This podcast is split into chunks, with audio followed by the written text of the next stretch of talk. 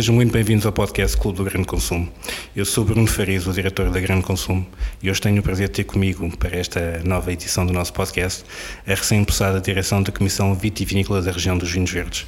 Tenho precisamente comigo nesta sala a Presidente da Direção, Dora Simões. Olá, Dora, bom dia. Bom dia. Tenho também comigo Oscar Amarelos, vogal da Direção, responsável pelo Pelour do Comércio. Olá, Oscar.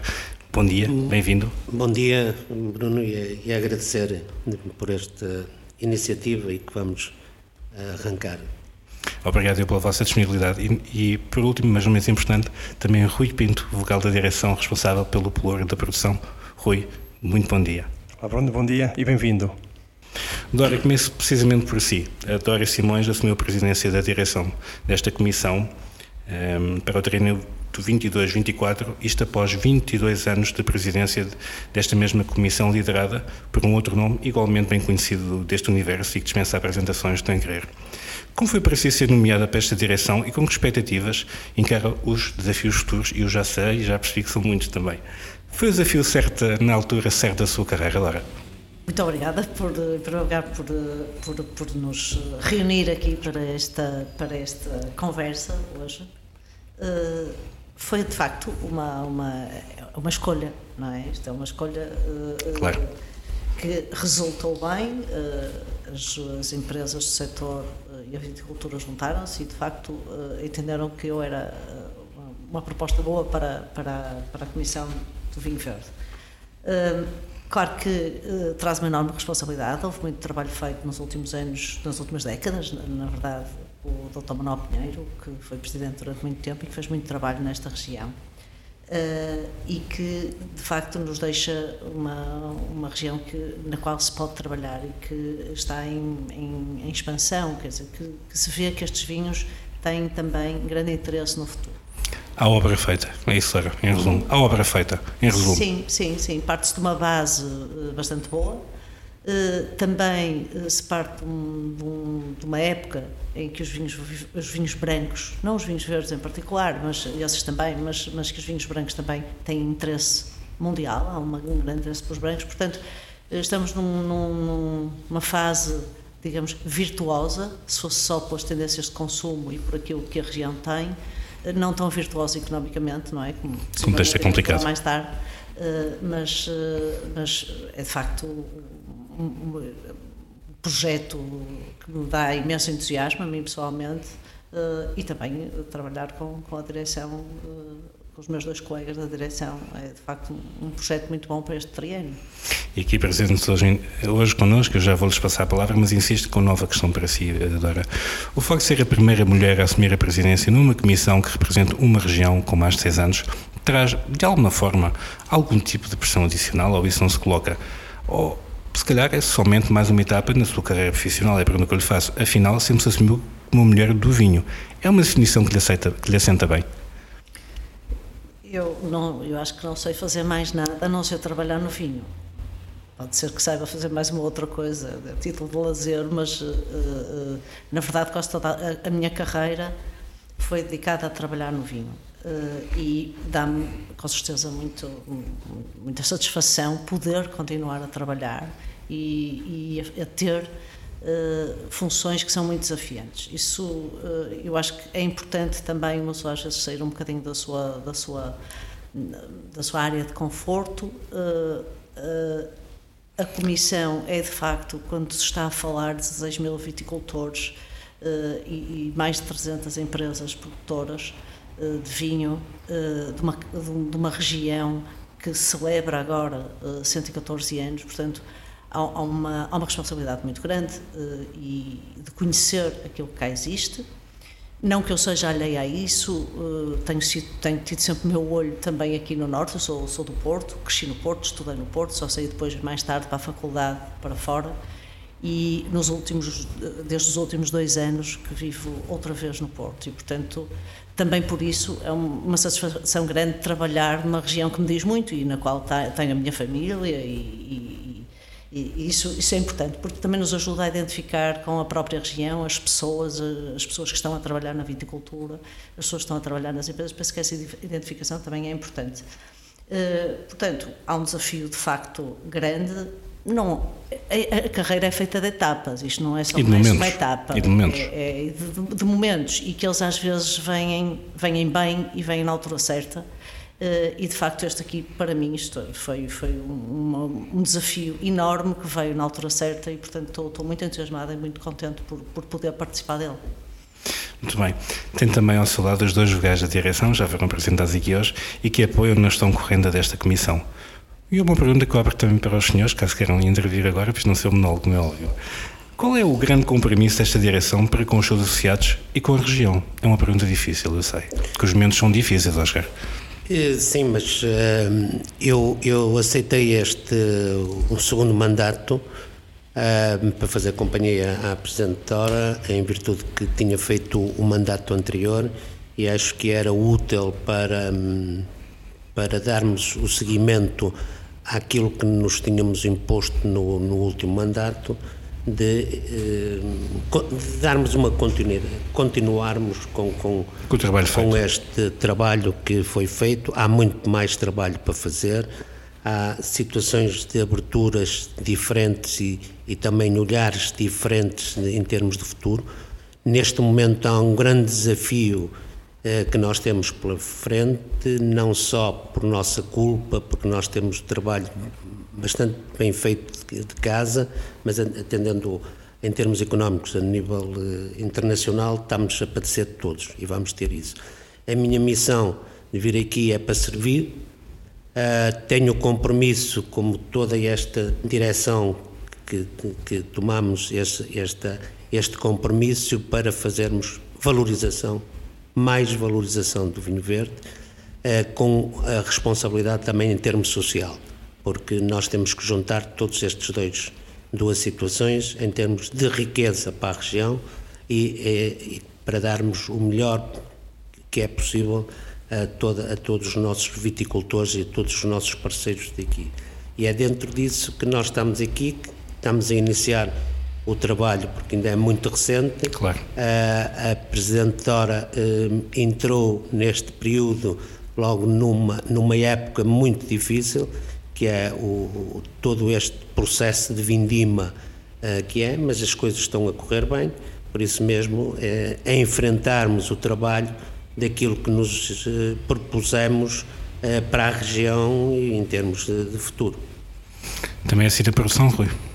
Sim, também é da produção, portanto foi, foi, uh, uh, foi um reconhecimento do, dos, neste caso, dos nossos parceiros, dos nossos uh, conselheiros por parte da produção em me reconduzirem para mais este mandato, porque viram, viram que podia reunir as condições para ajudar não só a doutora Dora, como, como sendo um elemento novo na, na, na direção, portanto, seríamos, seria, seria bom para a direção ter dois elementos já do passado que pudessem trazer uh, ajudar a Presidente nos desafios. E a dar que, essa que, continuidade, não é? Exatamente, dar essa continuidade. Portanto, acho que foi, uma, foi um pensamento correto para, para fazermos uma transição uh, suave e sem, sem sobressaltos, portanto, sabendo também que a, que a Dora tem um conhecimento profundo em termos de tudo que seja viticultura e, e comércio e mercados.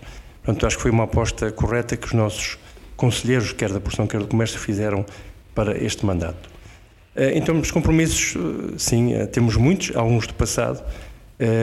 Temos, já estamos no momento aqui numa, numa uma perfeita um caldo de, de, acontecimentos que marcaram estes dois, Há quem chama anos. tempestade perfeita. Exatamente. Que temos que muitos desafios novos que poderão advir, advir para, para os próximos anos e acho que teremos de estar a, à altura para, para os resolver e dar, dar uma, uma satisfação a todos os viticultores e a todos os agentes económicos da região.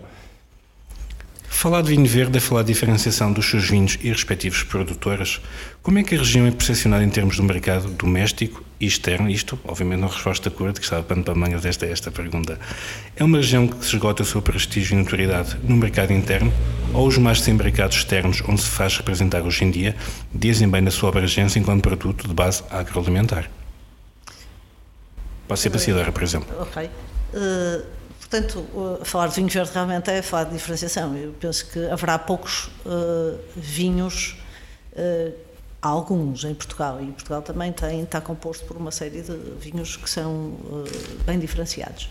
Mas o vinho verde, pelas suas características, é de facto um vinho muito diferenciado, muito, muito especial. Uh, o que também, para além de. o que também pode gerar alguma, algumas op, opiniões polarizadoras, não é? Ou se gosta bastante ou não se gosta bastante. Para bem para mal. Uh, sim, é verdade. Quando, quando, quando é um bocado diferente não, não, não será tão agregador de opiniões eh, idênticas. Uh, e eu acho que essa é, uma situação de vinho verde. No entanto, uh, o vinho verde não é um tipo de vinho especificamente só, não é? e eu penso que é exatamente nessa, nessa área que nós temos que trabalhar. apresentar a diferenciação da própria do, do vinho verde como categoria, explicá-lo e levá-lo a, a mais público mostrando que o vinho verde tem realmente, há vinhos verdes têm uma, características mais uh, tradicionais, como, como todos o, reconhecem, mas depois também há outras categorias de vinho verde que, que, são também uh, diferenciadoras de vinhos que, que, são um pouco mais uh, podem envelhecer um bocadinho mais tempo. Alguns novos tintos que estão a ser produzidos também. Portanto há uma há, uma série de, de, de, de produtos possibilidades e propostas. exatamente que podem ser apresentados e é exatamente aí que nós temos que tirar partido das tendências de consumo mundiais e nacionais que mostram que de facto os vinhos brancos, brancos em primeiro lugar eh, estão a ter uma, uma, enfim, um momento alto, não é? Eu penso que há muito mais gente, quando se vê eh, as estatísticas, vê-se que o consumo de vinhos brancos está de facto a aumentar. Tem a ver também com a, com a melhor qualidade de vinhos brancos que estão a ser produzidos em Portugal, mas também uh, no resto do mundo. Portanto, há uma potência grande para, para os, vinhos, os vinhos brancos. Uh, e depois há características também no vinho verde que têm a ver com o facto de haver um enorme interesse por castas autóctones, uh, por vinhos com uma acidez uh, boa, uhum. uh, uma acidez e, e, de equilíbrio entre a acidez e o açúcar e enfim, a fruta. To, todas essas características, quando estão reunidas, dizem respeito em muito, encontramos-las muito nos vinhos verdes, na, nas variadas gamas. E eu penso que esse é um, dos momentos bons para esta região, porque tem aquilo que há para oferecer num, num, momento de mercado em que há procura desse tipo de produto. Portanto, nós temos que saber cavalgar esta onda, uh, aproveitá-la, uh, ser relativamente, pensar no que queremos fazer, mas também ser rápidos a atuar. Uh, e não a perder para outras regiões que também têm vinhos, outras regiões do mundo que também têm vinhos uh, com estas características. Não tão diferenciadas como as nossas, não tão caracterizadas pela região, mas temos que ser relativamente rápidos a fazer este exercício de eh, de trabalhar a exportação, de trabalhar a comercialização e a imagem eh, dos, dos vinhos verdes neste momento. Mas quando diz trabalhar é aproveitar essa oportunidade, porque já vem, já vem, vem sendo feito ao longo dos últimos Exatamente, anos. Exatamente, é? é um trabalho de continuidade, é verdade. Uh, também uh, agora penso que o, o, next step não é uh, vai ser também um trabalho de diferenciação de uma gama mais é alargada um bocado mais indiferenciada penso que já tinha quando vejo o que tinha sido feito, feito, nos últimos anos também já tinha sido feito esse trabalho mas temos que intensificar afinar não é e buscar essa consistência no Exatamente. fundo e, e, e saber como é que a vamos comunicar criar exatamente as segmentações necessárias ao nível do produto uh, ao nível do vinho para que ele possa ser comercializado e para que ele possa ser consistentemente comunicado e trabalhado de uma forma duradoura. Não é? Temos que arranjar os argumentos certos para a segmentação que vamos, vamos definir uh, e trabalhá-lo de uma forma mais duradoura para que ela persista, porque as coisas não estas. O vinho é altamente competitivo e há muitos vinhos no mercado. É um mercado bastante complexo e, e difícil para o consumidor e, portanto, temos que estar seguros de que aquilo que vamos trabalhar vai perdurar algum tempo para que possa realmente entrar no, no, no, topo da escolha de quem está a, retirar uma garrafa na prateleira para levar para casa. E seja onde for, em qualquer parte do mundo, como é lógico. E tudo começa exatamente no campo, não é? O, o Rui. Um, vivemos um ano de muitas incertezas, já aqui falámos hoje, nível social, económico, ambiental, como o bocado dizia. Como é que está a decorrer a vindima deste ano? A uva está a ser boa? Houve greve de produção? A escassez de, de chuva fez sentido nos resultados no campo? Eu sei que ainda está a decorrer, mas já deve haver algumas ilações. Sim, a nossa região é uma região muito grande. Nós, nós temos seis distritos: eh, Porto, Braga, Viana, Vila Real, Aveiro e Viseu. Portanto, temos uma, uma região muito heterogénea em termos de, de, produção. A gente começou a vindima no dia 16 de agosto, irá terminar no dia 15 de outubro, mais dia menos dia. Portanto, são dois meses de, de vindima. Uh, temos uma região que tem influências uh, atlânticas, portanto, os, os, os, conselhos são, são 48 conselhos que, que abrangem a nossa região. Temos alguns conselhos que são influenciados por, pelo Atlântico e, e, outros mais de interior e mais, um bocadinho mais a sul por influências continentais. Portanto, sim, a, a perspectiva que seja uma vindima boa, a região de, a sub-região de Monção Melgaço já está a acabar a vindima, portanto teve, teve uma produção sensivelmente semelhante ao do ano passado. Depois tivemos ali uh, uma, uma, zona mais central do, do, do Lima, Cava do Iave, que, estão agora também em, já no seu segundo terço de vindima, mas acho que com porções muito boas também. E uma região mais, mais a sul, que, que mais de influência mais continental, que vindima mais tarde, e também porque tem castas mais, mais tardias, que é o caso do Azal e do espadeiro. São, até a nossa região nisso é muito diversificada em termos de castas, desde o Alvarinho lá em cima eh, até o Loureiro, na, na região do, mais a meio, na região de Valdo Lima, e, as castas mais, mais predominantes, não, mais características, algumas características da nossa região, na região de Amaranto, Sousa e Basto, que é o Azal e o espadeiro. Uh, estávamos renitentes em termos de produção, uh, estávamos com algum receio por causa da, da seca, que, que uh, as ondas de calor, Daí várias ondas de calor que tivemos este, este, ano, não foi só uma, foram várias ondas de calor, que nos assustou um bocadinho em termos de, de produção. O que é certo é que os viticultores já têm, até há 4, 5 anos, faziam, por exemplo, podas verdes muito, muito, muito fortes para que o sol pudesse amadurecer a uva este ano, este ano e os anos anteriores, face às, às influências climáticas, com esses golpes de calor já não fazem tanto, portanto deixam mais folhas na videira, não só para fazerem, para continuarem o ciclo vegetativo da videira, mas também para protegerem os, os cachos uh, desses golpes de calor. E quando fomos dar conta, uh, fomos, apercebemos cada vez mais que a uva uh, era abundante na, nas nossas cepas. Portanto, isso, isso veio-nos dar mais para o final da campanha, que realmente iria ser uma boa campanha com uma produção uh, superior uh, ao ano passado e muito, muito parecida com a campanha de 2017.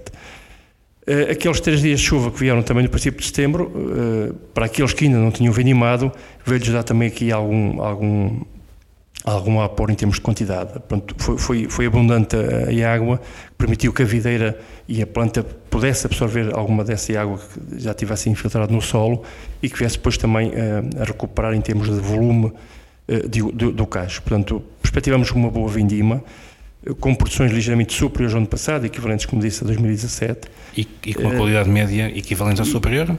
pode ser um ano de excelência? Eu acho que pode ser um ano de excelência. Nós estávamos com medo que tivemos. Foi um ano. Foi um ano uh, não foi tudo mal para o viticultor. Uh, também tivemos aqui que foi um ano, em termos de sanidade, foi um ano muito bom. podemos dizer que houve menos dois, três, três tratamentos para o viticultor isso foi o ponto bom para o viticultor, onde teve que gastar menos em termos de fatores de produção.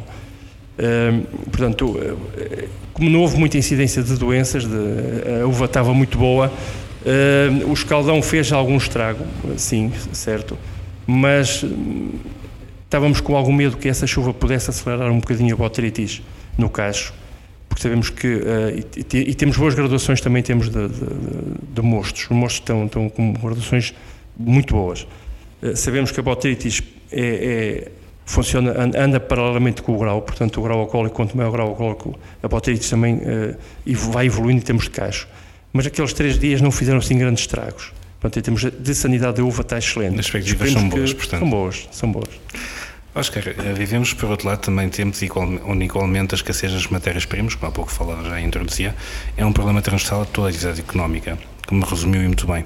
Quais são os principais desafios e, igualmente, os, os principais entraves hoje à comercialização de vinho verde? Afinal, é preciso colocar o vinho no mercado e, pelos dias, um, mais uma vindima abundante. Sim, mas uh, uh, isso, é, isso é uma realidade que, que temos neste momento, onde nós uh, iremos ter capacidade de, de reinventar para ultrapassar todas estas dificuldades que neste momento estamos a ter. Uh, neste momento, a própria direção da CBR, na qualidade de ser a presidente, estamos a tentar, já a seguir à Vindima, ter algumas reuniões com os vidreiros para sensibilizar e perceber o que é que está a passar numa das, numa das áreas que é, que é muito sensível. É transversal, uh, não há vidro branco. Exatamente, mas uh, queremos perceber porque eh, o, o, nosso governo que, que, apoiou em termos de energia, seja o gás, seja no tipo de, de combustível, eh, só que isso não chega, depois eh, não reflete nas vidreiras, não é? Ainda hoje, antes desta, desta reunião, tivemos todos o, a surpresa uh, de um e-mail que a partir de dia 1 de outubro temos o vidro que aumenta mais 20%.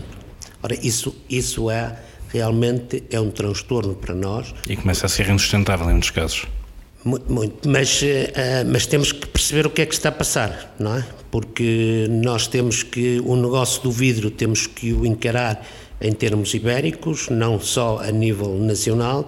Uh, nós sabemos que todo o fabrico de vidro, que, era, que grandes fábricas na Ucrânia neste momento não estão a operar e não estão a abastecer o mercado europeu eh, do vidro e eh, queremos perceber se está a haver a exportação excessiva dos nossos mercados, e quando falo do nosso mercado, do mercado ibérico, está eh, a ser exportado para a Europa ou não, ou qual é a razão disso. Agora, percebemos também que uma das matérias que, que pesa muito uh, na, no fabrico do vidro, isto estamos só a falar na parte da embalagem do Exatamente, vidro. Exatamente, é apenas Porque depois uma, todos uma os compostos eh, vão por aí abaixo com aumentos brutais e com falta de produto. E quando nós chegamos a um ponto de termos a embalagem já a custar mais do que o produto principal, do que o vinho, se nós fizermos numa ficha de, de preços de controle e quando o PEC já é superior ao produto, alguma coisa está mal. É? E neste momento também temos essa, essas dificuldades, como, como o colega Rui falou, e bem, que também temos dificuldades na parte do viticultor disso, porque eh, antes de sermos bonificadores também somos viticultores e, e há toda Exatamente. essa disso. E em termos de cadeia, isto tem que ser sustentável em termos de cadeia. Não adianta uns estarem a ganhar, os outros estão a perder.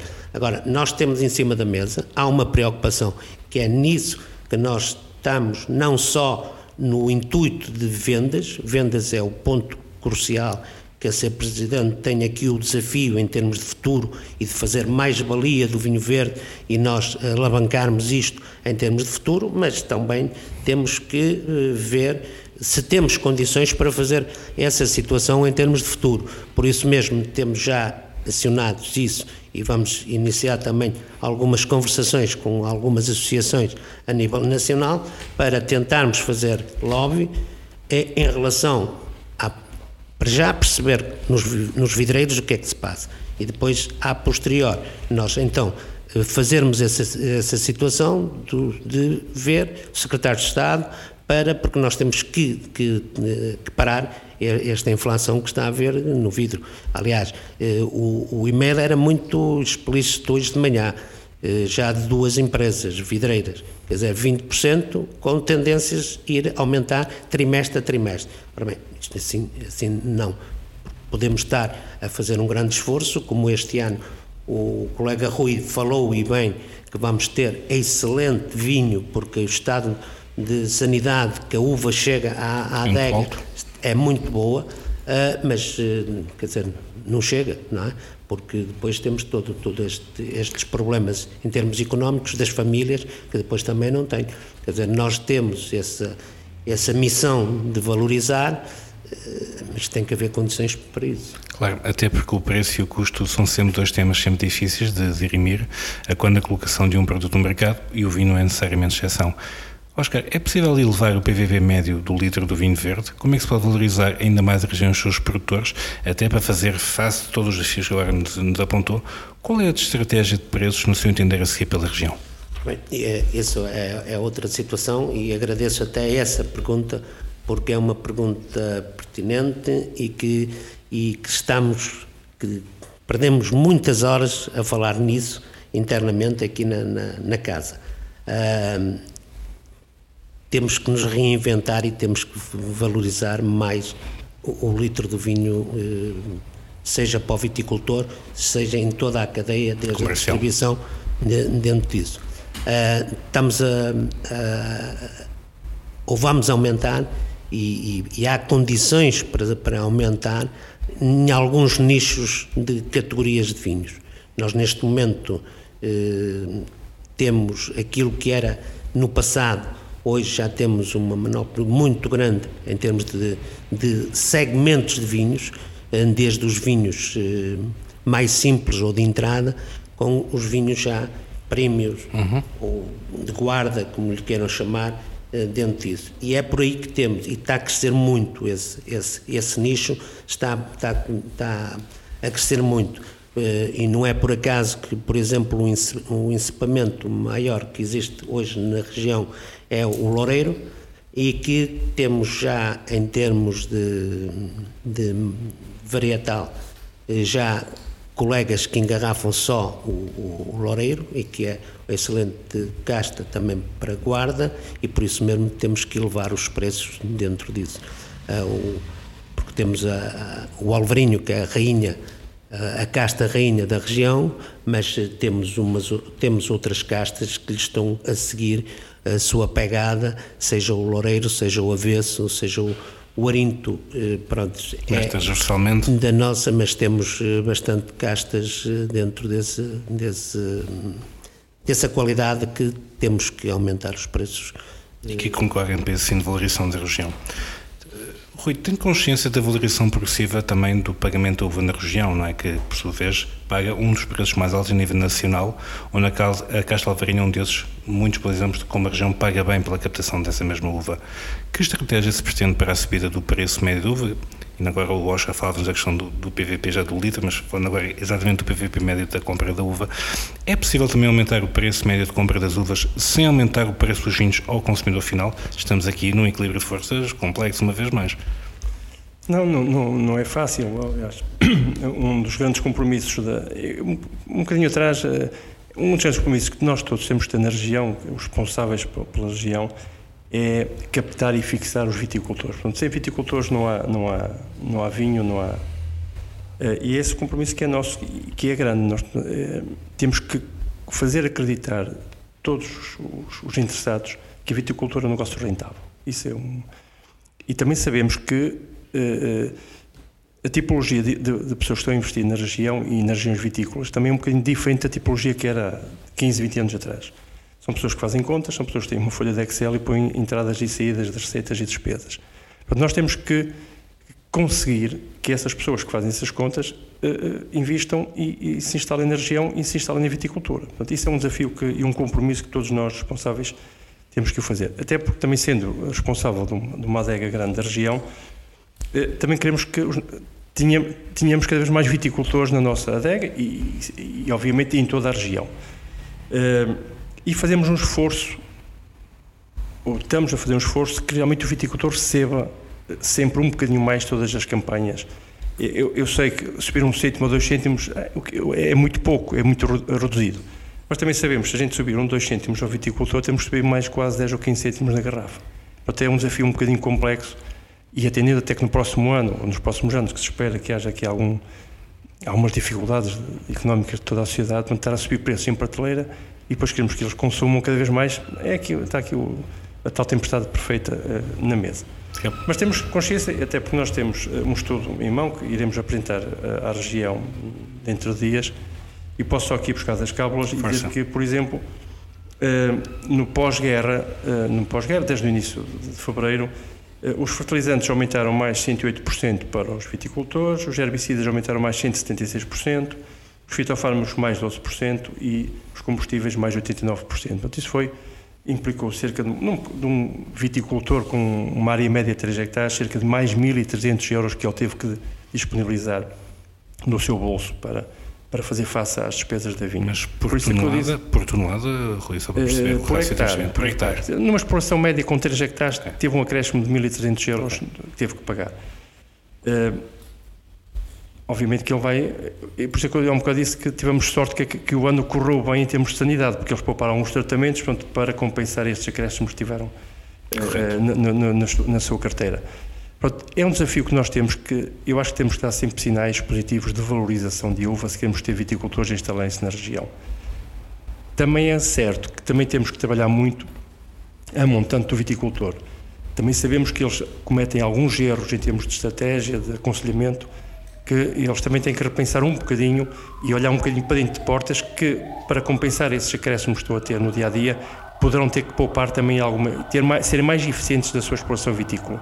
Portanto, esse é um desafio nosso também, em termos de, de prevenção, de, de, comunicação, de auxílio técnico, que temos que cada vez mais proteger e defender esses viticultores e dar-lhes essas ferramentas todas para eles, a montante, poderem vir a poupar mais um bocadinho nas suas explorações e não estarem sempre à espera que vamos aumentar, aumentar, aumentar. Também há muito trabalho que eles têm que fazer dentro de portas. Até porque a consolidar todos estes desafios, Dora, que ajuda a construir estas oportunidades que há pouco nos falava. Eu sei que na sua tomada de posse de oportunidades que o Vinho Verde não pode perder. Já aqui apontou algumas, mas esperando todos estes desafios, estas dificuldades, que oportunidades são essas? Pois, uh, uh, as, as, as, as, oportunidades existem. Nós temos que saber identificar uh, e trabalhar para, para, para, ir de encontro a essas oportunidades. Temos que, em primeiro lugar, identificá-las é muito importante, não podemos estar a, a, a trabalhar em todas as áreas. Uh, mas também há uma. É preciso ver que a CVR, como organismo, não é quem pode. A CVR não vende uma garrafa de vinho, na verdade, claro. não é? a CVR tem é que, em conjunto com os membros do seu Conselho Geral, ao ouvir os produtores lá fora, perceber exatamente quais são as oportunidades de mercado e o que é que as empresas também pretendem fazer.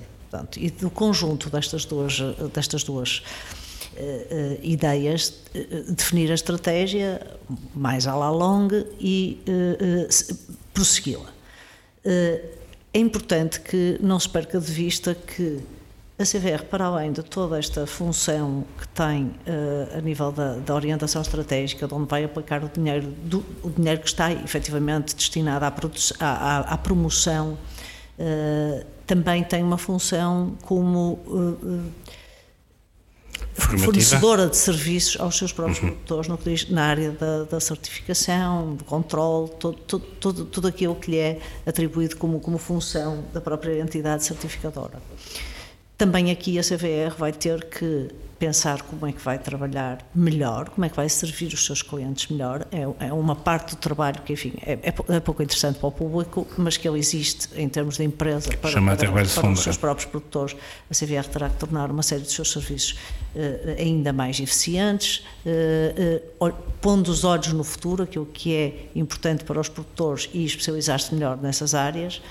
E depois tem a, a face pública, que é exatamente a parte da, da, da promoção que vai fazer eh, daquilo que são orientações estratégicas ao nível de programas que pode estabelecer eh, para os produtores no que diz respeito a questões da, da formação, eh, da sustentabilidade, até de orientação de uma agenda de investigação e desenvolvimento para o setor do vinho verde, que é muito específico e não tem as mesmas necessidades que têm outras regiões. Não é? Portanto, temos que ter a nossa agenda da sustentabilidade, temos que ter a nossa agenda de investigação e desenvolvimento e orientar para que a investigação e desenvolvimento que ocorre eh, em prol daquilo que são castas autóctones da região, daquilo que é o negócio eh, na gestão, daquilo que é a inovação em determinadas áreas da, da, eh, que são importantes para o vinho verde em particular, possa atuar. Portanto, nós temos que nos reorganizar, tendo em face, em vista o que está a acontecer no futuro, que vai ser, vão ser uns anos muito difíceis, todos nós sabemos isso, vai haver uma contração de consumo,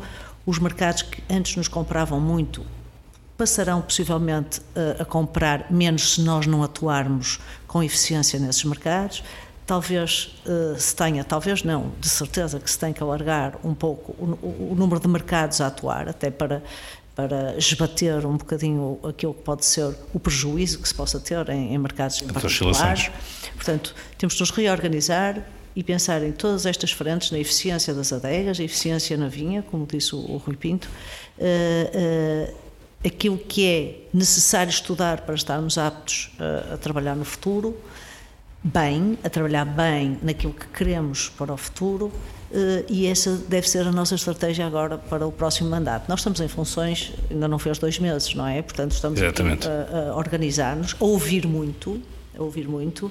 Eh, esta direção tem presente que temos que ouvir bastante depois temos que processar o que ouvimos e as opiniões que ouvimos e depois elaborar em conjunto com o setor a estratégia para esta, para esta região, mas sempre com os olhos postos no futuro. Nós temos, não podemos estar a trabalhar. No, há sempre uma série de, de, de, áreas que é preciso trabalhar no imediato, não é?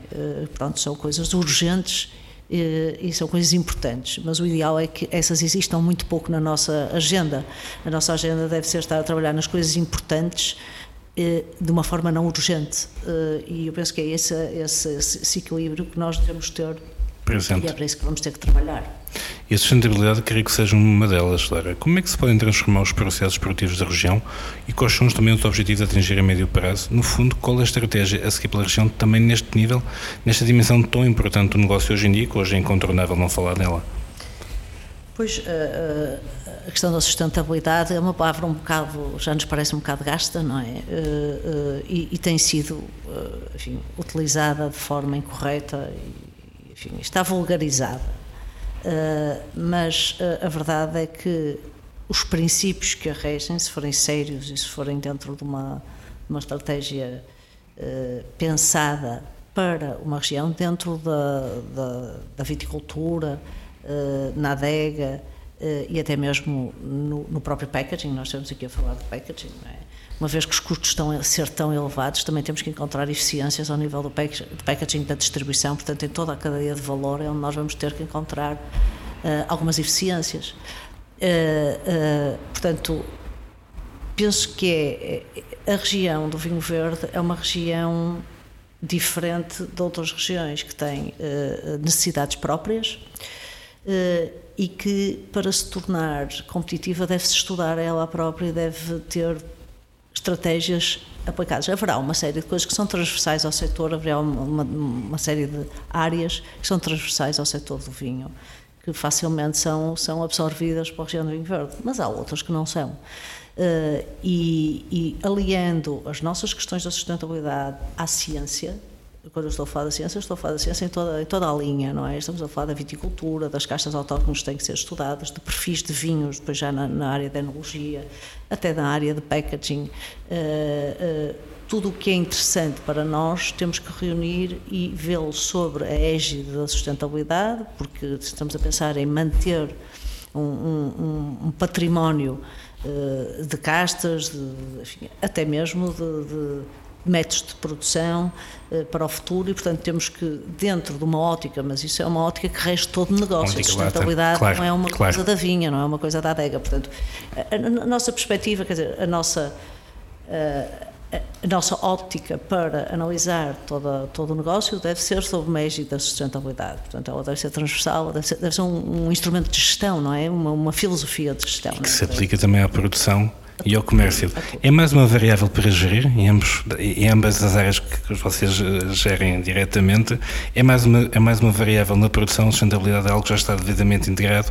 Rui, depois mesmo pergunta para si, acho que esse nível comercial também é mais uma dimensão que se tem que gerir na questão do preço, na formação do preço e do preço por litro. Sim, mas uh, nós temos que encarar a parte da sustentabilidade uh, para já.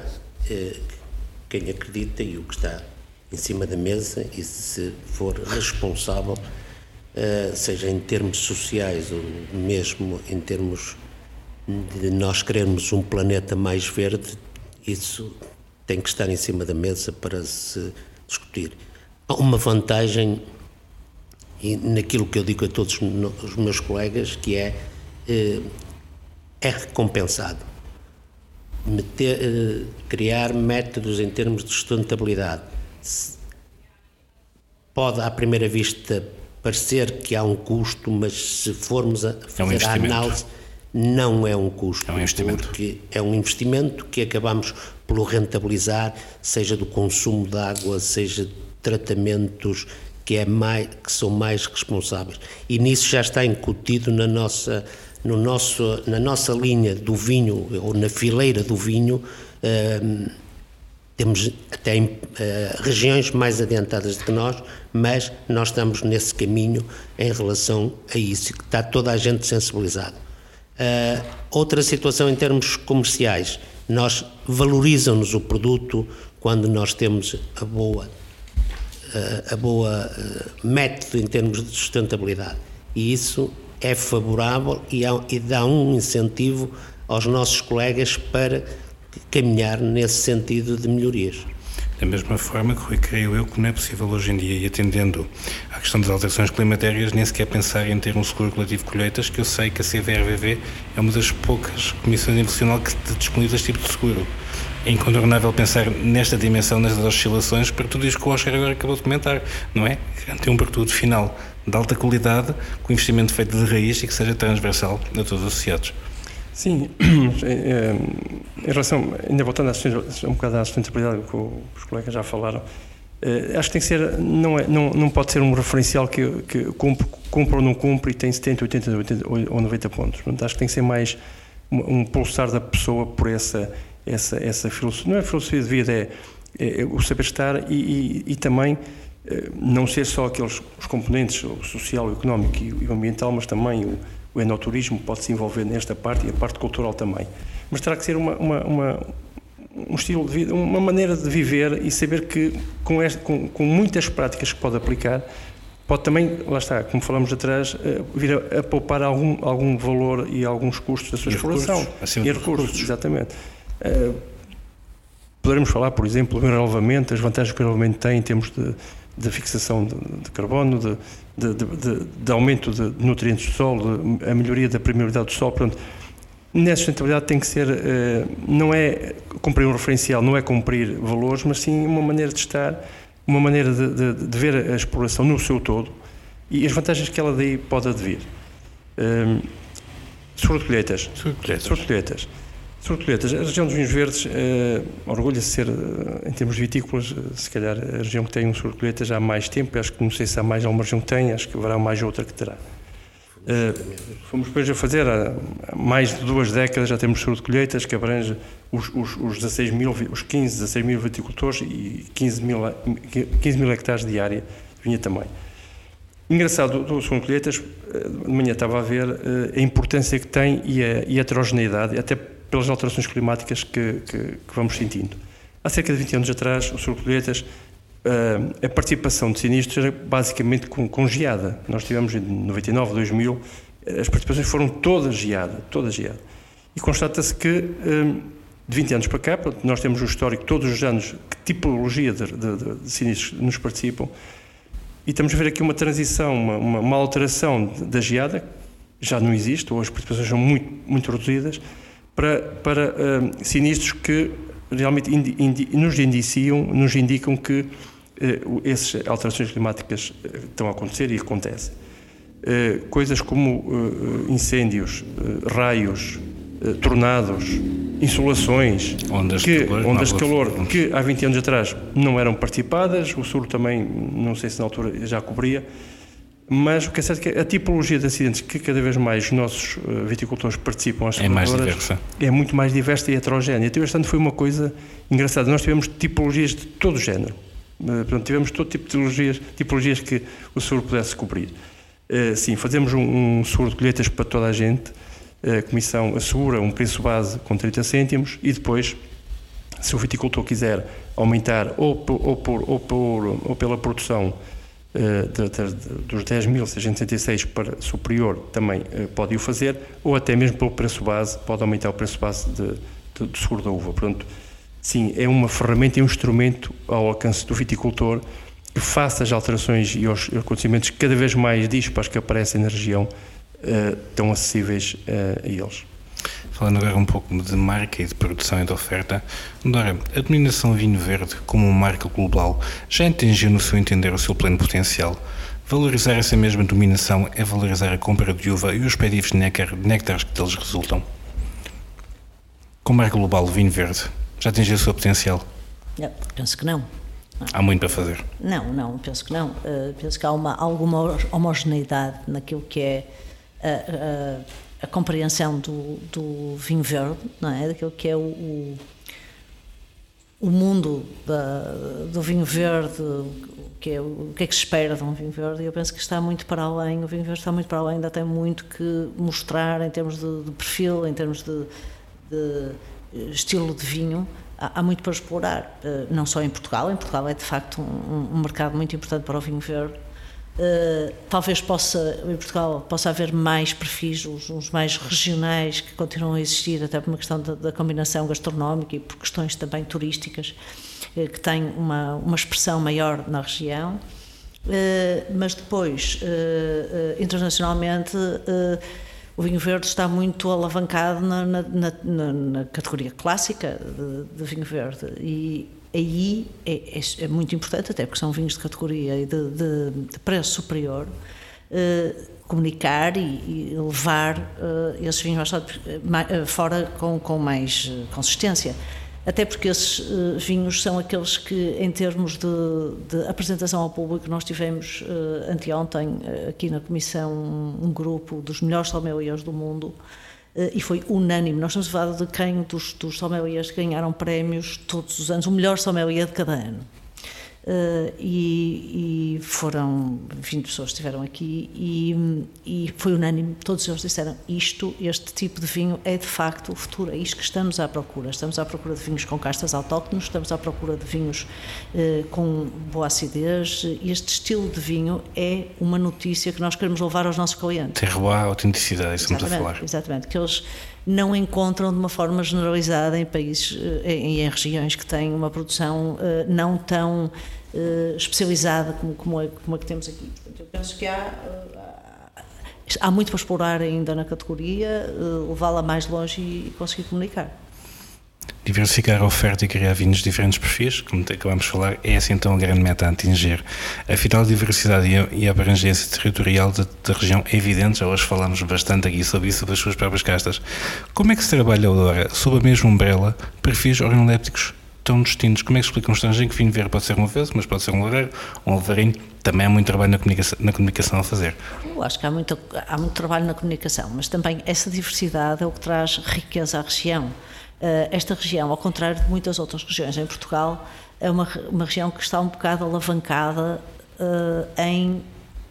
Embora se venda muito vinho, venda muito vinho de lote, a comunicação desta região está de alguma forma facilitada porque também trabalha muito as, os varietais. Uh, o Alvarinho, o Loureiro, agora temos. Uh, Uh, outras castas que também começam a surgir, uh, surgir, quer dizer, já, elas sempre existiram, mas agora com o protagonismo, e por aí fora. Portanto, há, há, um potencial enorme porque é mais fácil comunicar a casta, as características da, da casta, do que às vezes explicar o lote inteiro, embora haja lotes na região. Penso que aqui há de facto uma, uma, uma característica na, nesta região que é, em termos de comunicação, em termos de perfis, essa diversidade existe. E depois também existe nos tintos. É? O facto de nós pensarmos no vinho verde e muitas vezes só pensarmos no branco, branco, não quer dizer que a região seja isso. Não tenha. Tem que ser isso, quase todas. As regiões têm branco, tinto, rosé. Então, o que é que falta para que isso seja uma é. realidade, Dora? Porquê é que o tinto tem vendas tão marginais no total dos muitos milhões de litros de vinho verde vendido todos os anos? É que o tinto tem menos. Já são gostei de histórias, o tinto tinha mais, não é? Foi decrescendo por causa do seu perfil não ser, ser bastante taninoso, ser um vinho que uh, era de difícil.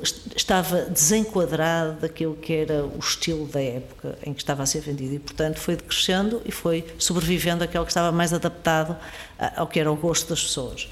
Uh, estamos agora numa fase em que um estilo de vinho tinto que é enfim, um pouco mais não tão denso, com boa elegância, eh, que também tem um lugar, não é? Portanto, eu penso que é o momento do consumo, do, do consumo o momento de perfil de vinhos que interessa agora, ou pelo menos que a generalidade a nível nacional e mundial está interessada, são muito coincidentes com o do vinho verde.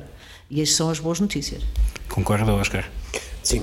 Aliás, o que a Sra. Presidente acabou de dizer, eh, acho que é porque nós, em relação ao tinto, como deve calcular, alguns colegas não gostam daquilo que eu vou dizer, mas a região, a melhor região para produzir vinhos brancos é a nossa região.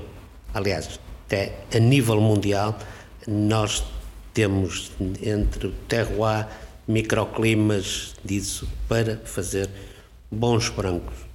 Que temos a sorte que chama vinho verde e, e, toda e a região, quando nós temos uma percentagem de volumetria de exportação de brancos, é por essas capacidades e, e, e pela conquista que nós fizemos nestes últimos anos uh, em termos de mostrar ao mundo as nossas características do nosso vinho, uh, que se chama vinho verde.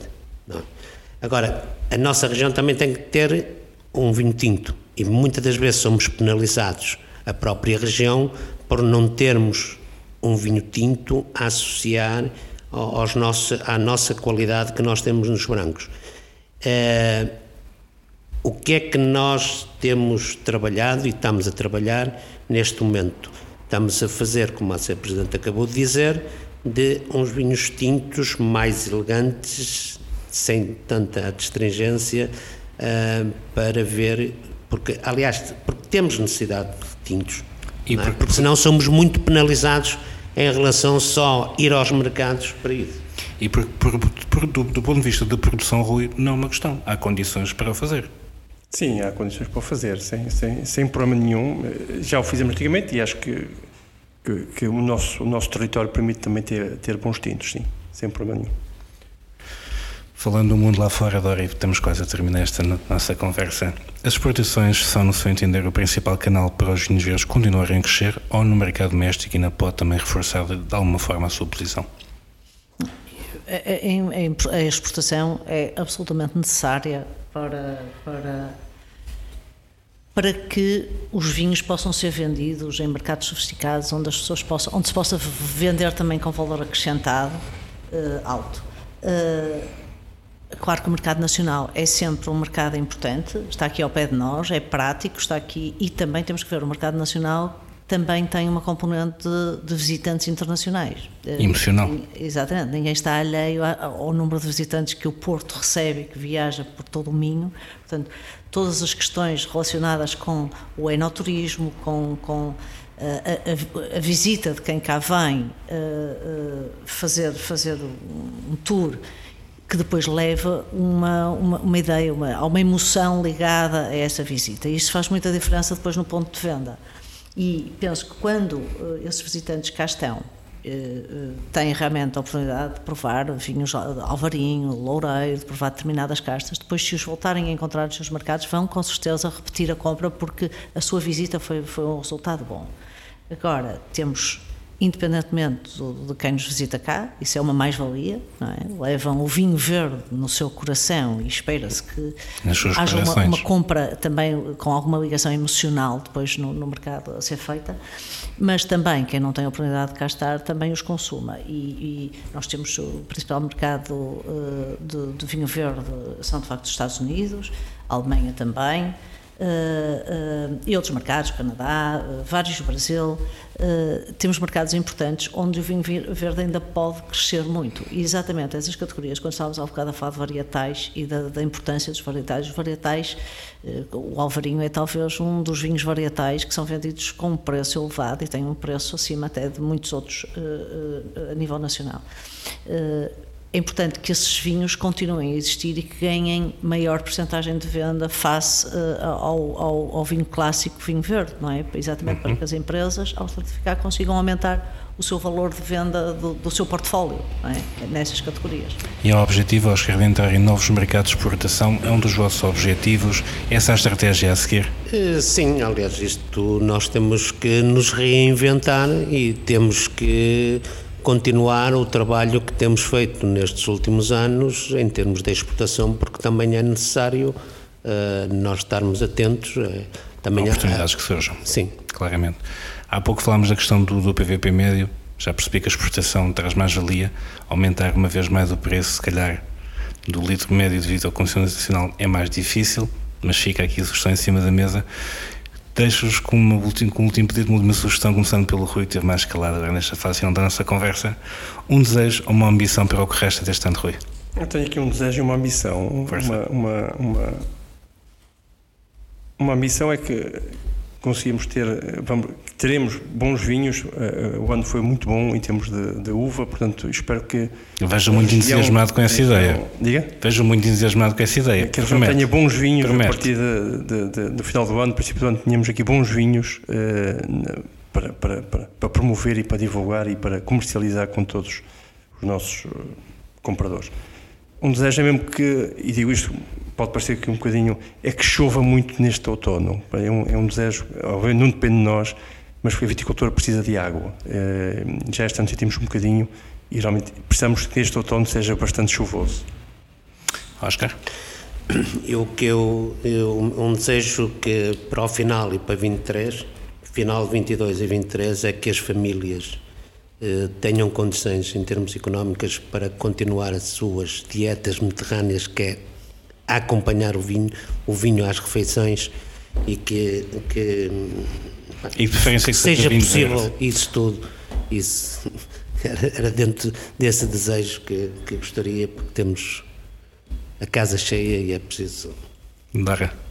Exatamente. Eu concluo com um desejo de cada um dos colegas, a dança da chuva, com, com, com Bons vinhos em cima da mesa e que os portugueses bebam muito vinho verde. Em Portugal inteiro e em muitos países para além de Portugal, que a chuva caia bastante durante este inverno e depois também, realmente, eh, é um desejo que também partilho com, com o Oscar Meireles, é que de facto o não, que se continue a intensificar o consumo do, do vinho com, com toda a crise que vai, vai existir que as pessoas continuem a sua dieta mediterrânea e que o, o consumo do vinho permaneça e seja, e seja uma das bebidas de eleição.